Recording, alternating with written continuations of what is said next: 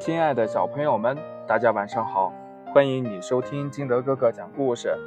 今天呢，金德哥哥给大家讲的故事叫《小猫咪过生日》。今天呀，是小猫咪的生日，妈妈一大早就到超市里边买了很多好吃的东西，她打算给小猫咪好好庆祝一下。刚刚回到家呢，就看小猫咪一个人在那儿无聊的看电视。并没有什么朋友在他身边，于是呢，妈妈对小猫咪说：“孩子，今天是你的生日，我们把小山羊叫过来和你一块过生日吧，人多了热闹呀。”小猫咪显然有些不乐意了，它撅着嘴对妈妈说：“妈妈，为什么要叫小山羊来呀？小山羊一来。”我不就少吃了很多好吃的东西吗？我不想让别人来咱们家。妈妈笑着对他说：“好孩子，我们不能那么自私，好东西要学会与他人分享，尤其是你过生日的时候，朋友多了多好玩啊！你难道忘了吗？小山羊以前不也经常叫你去他家吃饭吗？”小猫咪想了想，小山羊确实有很多次叫它到家里吃过饭。想到这里呢，它只好答应妈妈了。嗯，那好吧，嗯，妈妈，你去叫它来吧，我在家里看电视等它。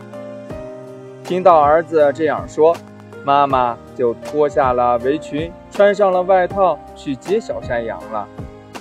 妈妈走后，小猫咪看着满桌子的好菜，心里真是后悔极了。它觉得呀，自己不应该答应让小山羊来他家。它心里琢磨着：“嗯，不行，我得在小山羊来到之前把好吃的全吃了，要不然一会儿我就吃不着了。”于是呢，小猫咪走到桌前。拿起巧克力就往嘴里边送，接着是糖果、西瓜，还有蛋糕，等等等等等等等等等等。总之呢，只要是小猫咪看到了自己喜欢的，就赶紧拿过来猛吃。不一会儿呢，妈妈领着小山羊回来了，一进门却看见小猫咪捂着肚子直叫唤呢。妈妈以为是孩子得了病。